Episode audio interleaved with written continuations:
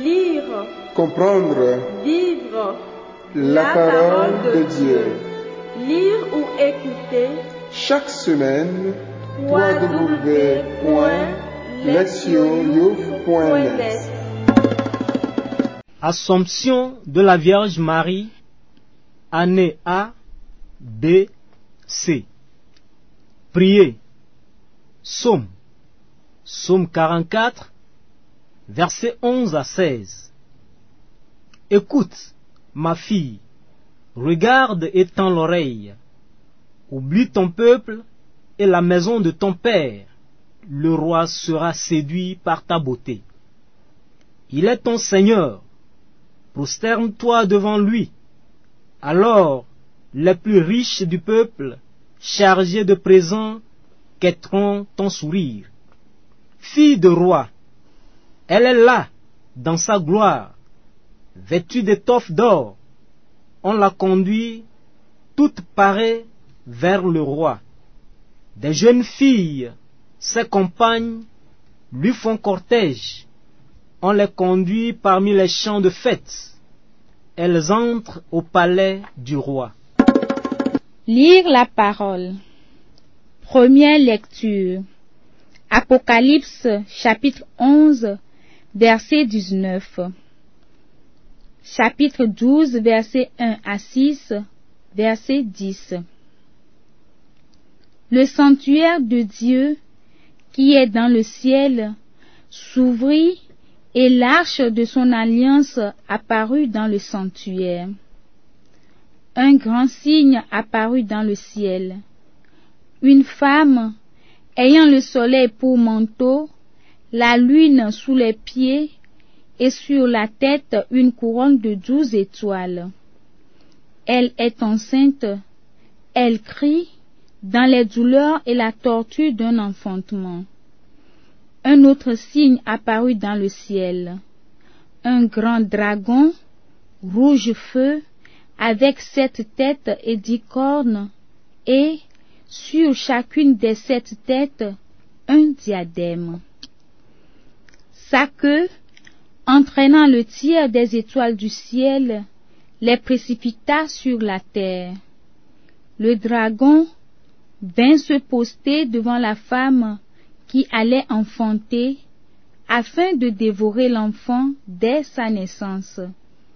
Or, elle mit au monde un fils, un enfant mâle, celui qui sera le berger de toutes les nations, les conduisant avec un sceptre de fer. L'enfant fut enlevé jusqu'auprès de Dieu et de son trône, et la femme s'enfuit au désert, où Dieu lui a préparé une place. Alors j'entendis dans le ciel une voix forte qui proclamait Maintenant, voici le salut, la puissance et le règne de notre Dieu, voici le pouvoir de son Christ. Deuxième lecture. 1 Corinthiens chapitre 15 versets 20 à 27. Frères, le Christ est ressuscité d'entre les morts. Lui, premier ressuscité parmi ceux se sont endormis. Car la mort étant venue par un homme, c'est par un homme aussi que vient la résurrection des morts. En effet, de même que tous les hommes meurent en Adam, de même c'est dans le Christ que tous recevront la vie, mais chacun à son rang. En premier, le Christ, et ensuite, lors du retour du Christ, ceux qui lui appartiennent. Alors, tout sera achevé quand le Christ remettra le pouvoir royal à Dieu son Père, après avoir anéanti parmi les êtres célestes toute principauté, toute souveraineté et puissance. Car c'est lui qui doit régner jusqu'au jour où Dieu aura mis sous ses pieds tous ses ennemis. Et le dernier ennemi qui sera anéanti, c'est la mort, car il a tout mis sous ses pieds. Évangile. Luc 1, verset 39 à 56. En ces jours-là, Marie se mit en route et se rendit avec empressement vers la région montagneuse dans une ville de Judée. Elle entra dans la maison de Zacharie et salua Élisabeth. Or, quand Élisabeth entendit la salutation de Marie, l'enfant tressaillit en elle. Alors, Élisabeth fut remplie d'Esprit Saint et s'écria d'une voix forte. Tu es bénie entre toutes les femmes, et le fruit de tes entrailles est béni.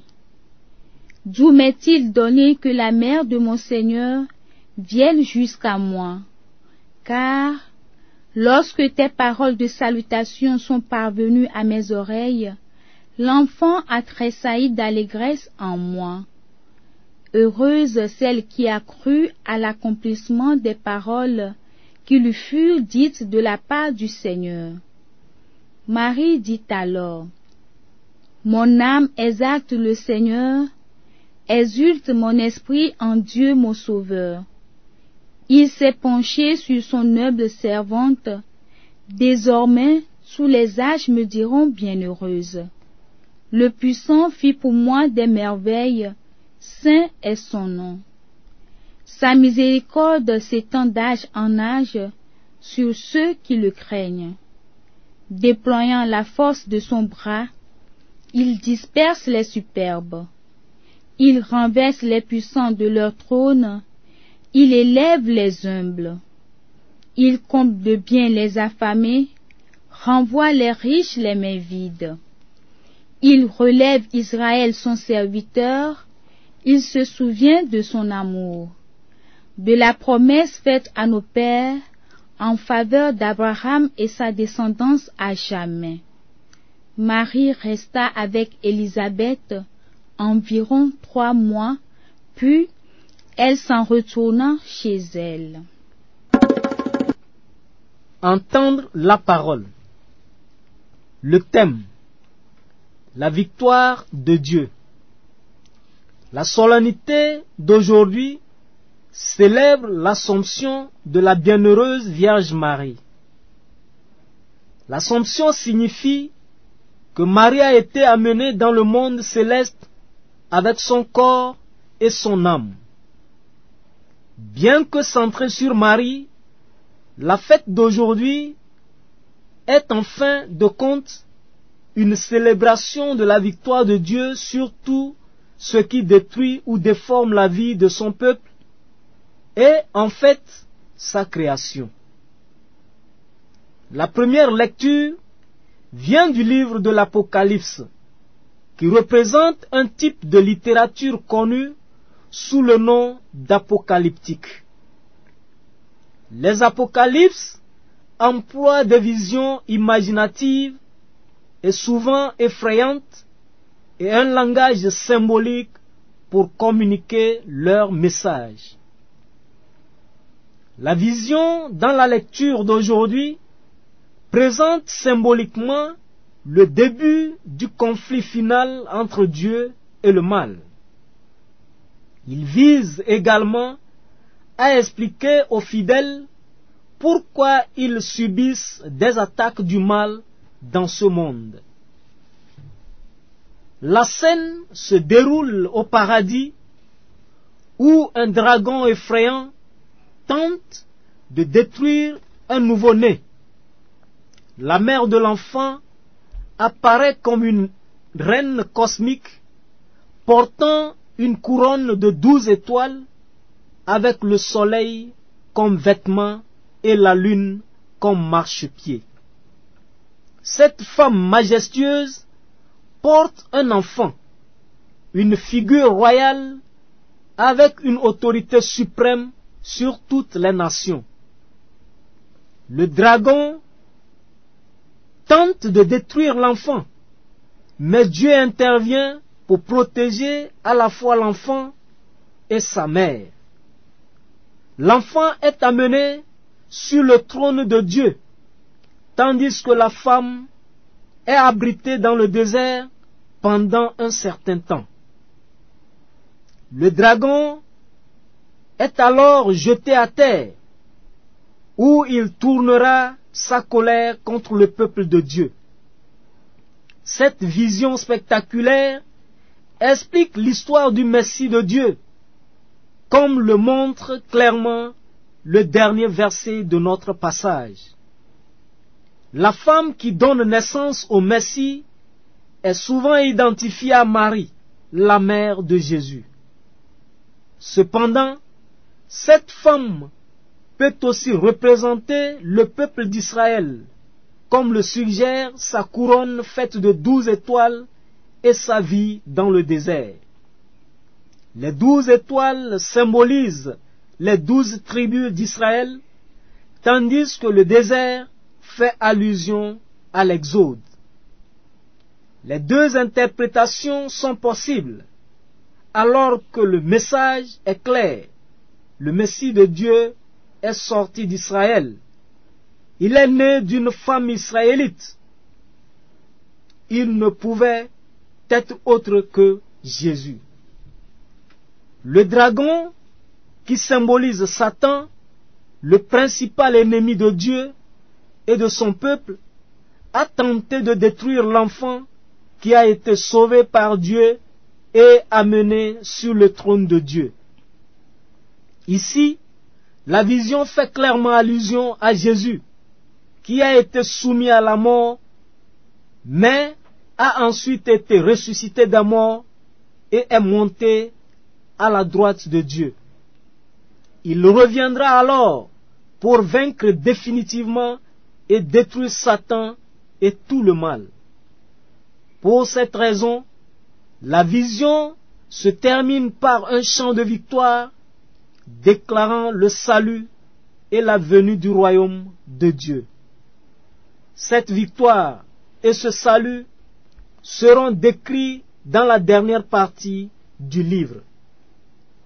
Cette vision explique aussi pourquoi les chrétiens dans le monde sont affligés par le mal, tout en les assurant que la victoire finale de Dieu est en route.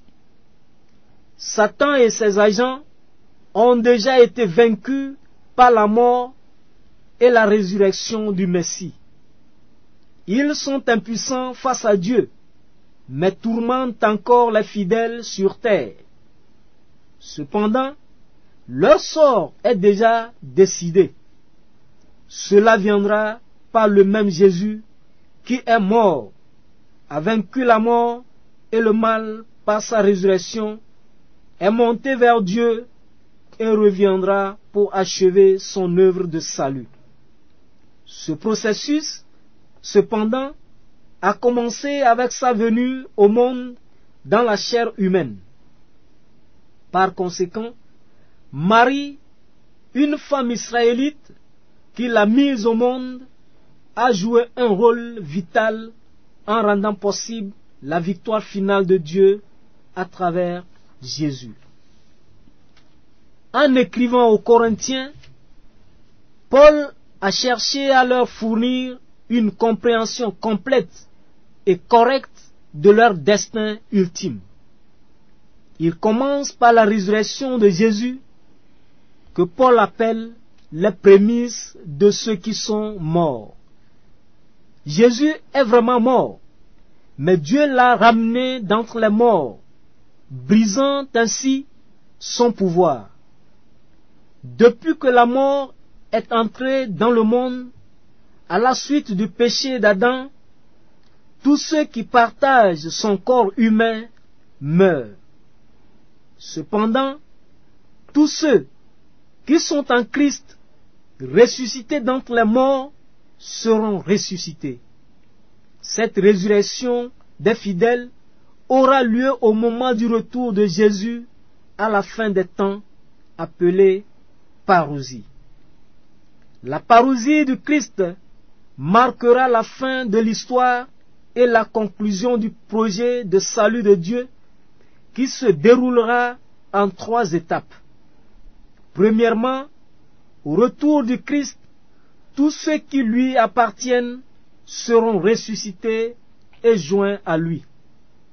Ensuite, Jésus se dressera contre toutes les puissances et tous les êtres mauvais, contre chaque dirigeant et chaque autorité puissance qui s'oppose à Dieu, Satan inclus. Toutes ces puissances hostiles seront détruites, morts inclus. L'autorité du Christ deviendra ainsi universelle et incontestée. Paul a souligné que c'était Dieu qui a conféré au Christ ce pouvoir et cette autorité supérieure qui régnera désormais en maître. Ainsi, à travers Jésus-Christ, agissant comme son agent, Dieu purgera tout mal et toute mort de sa création. Ce processus a commencé avec la mort et la résurrection du Christ. Même si Paul ne le dit pas explicitement, il est évident que pour mourir et ressusciter, Jésus devait prendre un corps humain avec Marie, la mère humaine de Jésus, rendant cela possible. La contribution de Marie à la victoire ultime de Dieu et au renouveau de la création était donc cruciale. Le passage de l'évangile d'aujourd'hui contient encore une autre proclamation de la victoire de Dieu dans laquelle Marie a été impliquée de manière particulière. Tout d'abord, Luc raconte la rencontre de deux femmes que Dieu a choisies comme mère de ses émissaires. Élisabeth, la mère de Jean-Baptiste, et Marie, la mère de Jésus. Élisabeth appelle Marie bénie parce qu'elle porte en son sein la bénédiction ultime de Dieu pour l'humanité. Jésus, le Sauveur et Messie de Dieu. Marie est également bénie parce que croyant aux paroles de l'ange lors de l'annonciation, elle accepta volontiers son rôle difficile de mère du Sauveur. De cette façon, elle a permis à la bénédiction ultime de Dieu de venir dans le monde. Marie a répondu par un hymne de louange et de victoire. Sa chanson ressemble à des chansons de victoire bibliques similaires prononcées par trois autres femmes, Myriam, Anna et Judith. Ces femmes ont célébré les interventions salvifiques et vivifiantes de Dieu dans leur vie personnelle et dans l'histoire d'Israël. Comme elles, Marie louera Dieu pour trois de ses actes salvifiques. Premièrement, Marie loue Dieu de l'avoir choisie comme mère du Sauveur. Elle parle de sa petitesse. Après tout, elle était une paysanne galiléenne insignifiante. Pourtant, en la choisissant, Dieu a transformé son insignifiance et son obscurité en grandeur au point qu'elle sera connue et proclamée comme la bienheureuse toutes les générations. Marie raconte ensuite comment Dieu vient au secours de ceux qui le craignent, ses fidèles, souffrant sous le joug de l'oppression et de l'exploitation par les riches et les puissants de ce monde. Marie loue Dieu pour sa victoire sur ses oppresseurs, résultant en un revirement radical de fortune. Ces bourreaux perdront leur position et leur pouvoir, tandis que les fidèles de Dieu seront restaurés et élevés. Enfin, Marie regarde sa propre nation, les Israélites, qui ont toujours vécu une existence précaire, entourée d'ennemis vicieux et menacés de destruction. Marie loue Dieu pour sa miséricorde envers Israël. Dans les Écritures, la miséricorde implique toujours de préserver et de soutenir la vie. Dieu a fait preuve de miséricorde à maintes reprises en sauvant et en soutenant la nation tout au long de sa longue et mouvementée histoire.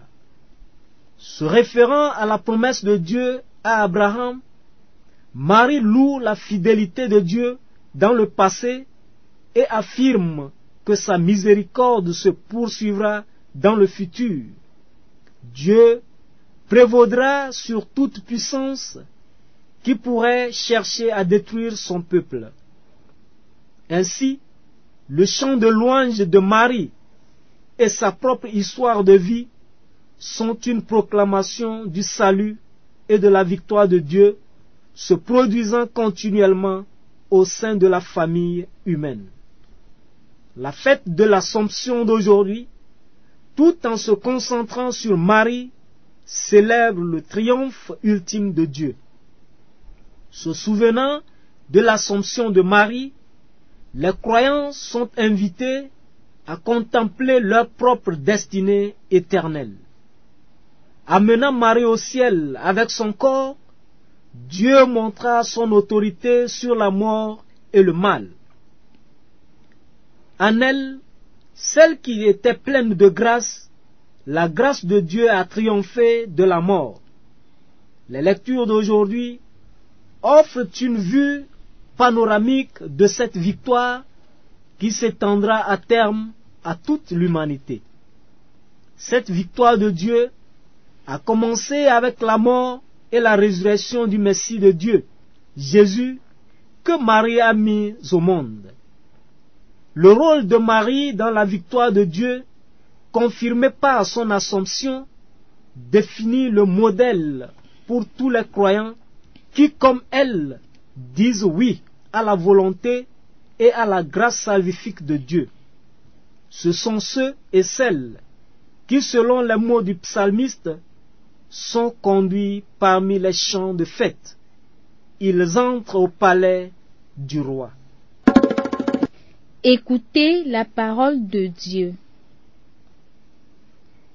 La première dame d'un pays se verrait normalement accorder révérence et honneur en raison de sa relation unique avec un président en exercice elle aurait normalement accès au palais présidentiel sans entrave. Si une première dame a accès à un palais présidentiel, alors Marie, qui est bien plus qu'une première dame, a un plus grand accès à la résidence de son fils.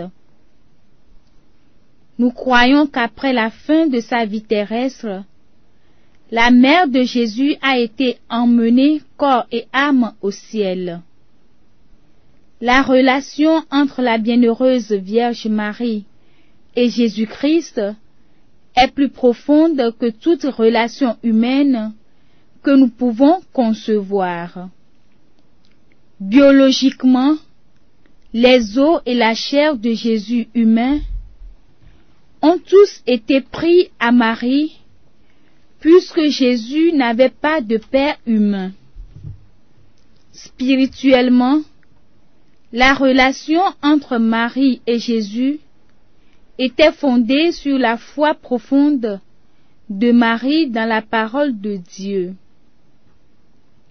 Marie est l'une de nous, un être humain créé. Cependant, en méditant sur son histoire, nous arrivons à voir ce que la grâce de Dieu peut faire lorsque nous entrons dans une relation avec la parole de Dieu. Elle est transformatrice et fait de nous des citoyens permanents du royaume des cieux. Élisabeth considérait la visite de Marie comme honorable en raison de la relation de cette dernière avec le Seigneur. Elle a appelé Marie la mère du Seigneur. Il n'est pas surprenant que dans le texte évangélique, Marie soit distinguée de toutes les femmes et appelée bienheureuse parmi les femmes. Une telle description la tient debout parmi les habitants du royaume des cieux. Il y a un proverbe africain qui dit Quand la mort te trouve, qu'elle te trouve vivant. Marie n'a pas reçu la vie éternelle après la mort. Elle avait déjà la vie éternelle en elle à cause de sa relation avec son Fils. De même, tous ceux qui entrent en relation avec Jésus reçoivent la vie éternelle. Quand ils meurent, ils ne commencent pas une nouvelle vie, ils continuent à vivre dans la nouveauté de vie qu'ils ont déjà reçue en Christ, bien que dans un sens plus complet, ayant été libérés des limitations d'un monde transitoire. La solennité de l'Assomption de Marie remplit chaque croyant au Christ de la vie. La solennité de l'Assomption de Marie remplit chaque croyant au Christ de la vertu d'espérance. En la personne de Marie, nous voyons la victoire de Dieu sur l'humanité. En la personne de Marie, nous voyons qu'une graine qui a la vie en elle-même s'élève à une nouvelle vie dans le sol de la mort. Là où se trouve Marie en ce moment, nous espérons aussi être lorsque nos vies ici sur terre s'emboîteront dans l'éternité. Proverbe. Quand la mort te trouvera, qu'elle te trouve vivant. Agir. S'examiner. Quelle est ma vision de la vie après la mort? Ai-je peur de mourir? Si oui, pourquoi? Et sinon, pourquoi?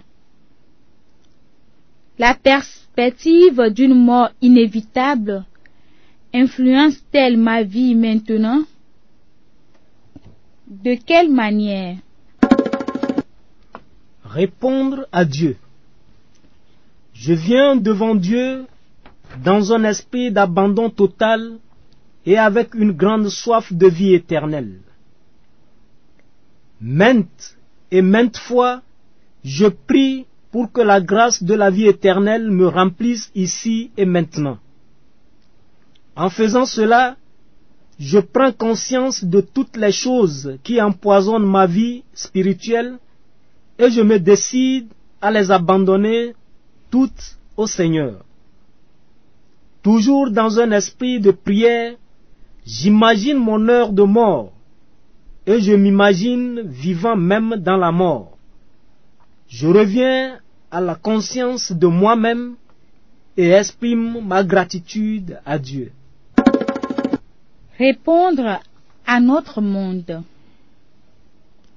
Dans mes activités quotidiennes, au cours de la semaine à venir, je serai attentif à tout ce qui me vient comme bénédiction.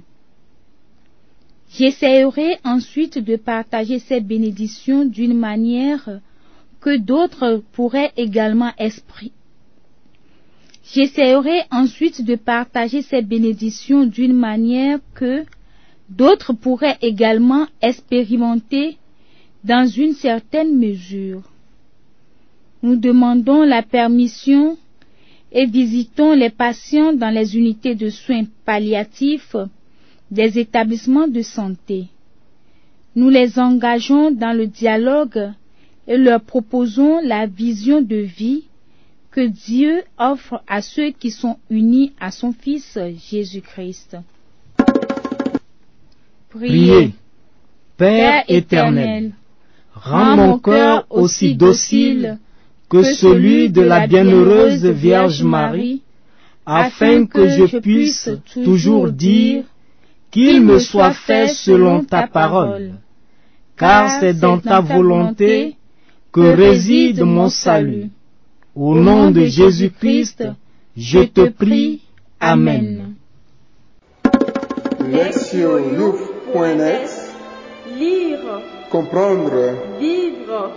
la, parole, de Dieu. Lire ou écouter. Chaque semaine www.lectionyouf.net